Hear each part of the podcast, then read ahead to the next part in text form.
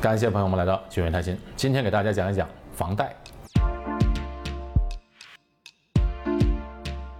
在新加坡贷款买房子啊，不管是祖屋还是公寓，一定会先计算一下自己能够贷款多少钱。买新房贷款就是房屋贷款，而住了几年之后换一个房贷的配套就叫做 refinance，再融资。哎，再融资呢，就是将现有的房屋贷款方案转换为另外一个新的方案，通常是在不同的银行，这么一个过程。那么有人问了。为何要换新的房贷配套呢？哎，它有这么几个好处：第一，它可以获得更好的利率；第二呢，可以降低每月还款额；第三，你还可以改变贷款的类型，比如啊，从浮动利率转换到固定利率。在新加坡，大多数的房屋贷款计划结构都类似，就是前三年的利率非常低。随后从第四年开始呢，就大幅上涨了。那这种结构呢，意味着业主每隔几年进行再融资，就通常非常划算。当然，首先啊，你要确定你有没有资格进行再融资。再融资的第一步就是先要检验你是否有资格或者能贷多少钱。那这个呢，就要提到 TDSR 这个名词了。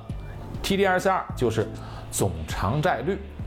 在新加坡总偿债率的框架下，规定借贷者每月的借贷总还款额不得超过每月收入的百分之六十。比如说，如果你贷款买的汽车或者其他形式贷款，这些所有的贷款都包含在每月的总还款额之内。第二呢，就要看信用的评分。那所有的在新加坡的融资形式都一样，银行需要查你的信用评分报告。信用良好，贷款就会比较顺利；那信用差呢，那肯定就贷不出来了。第三要考虑的就是锁定期，大多数房屋贷款的计划的锁定期为两年到三年，那这时候呢就可以选择固定利率或者是浮动利率。再有呢，银行呢通常还有补贴，当你申请新的贷款的时候，比如你现有的银行贷款在银行 A，那如果转换到另一个银行银行 B 的话。银行 B 通常会提供现金补贴，或者呢是承担律师费或者估价费。总之呢，银行 B 要吸引你过去，它肯定给一些优惠条件嘛。首先要利率好，再有呢给一些补贴。好，什么时候可以进行再融资申请呢？在你现在现有的贷款锁定期到期前六个月，就可以着手比较各银行的贷款配套了。假如你买房的时候跟一个银行签了贷款配套，通常呢锁定期为三年，三年之后你就可以选择或者继续在银行 A，或者呢你可以跳到别的银行。这时候呢你要多比较了，因为有时候那个利率数字差一点点，反映到每月的还款额上，那就差很多了。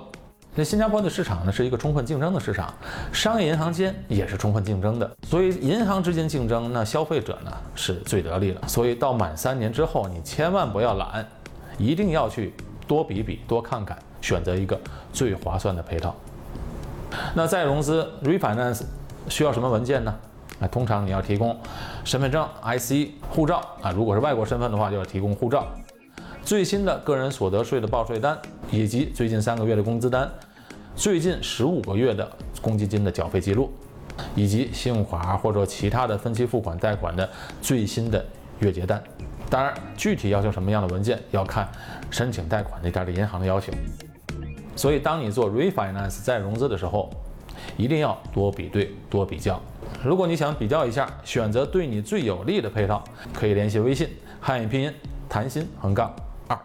好，这期节目到这里结束。我是高俊伟，在新加坡。下期节目。再见。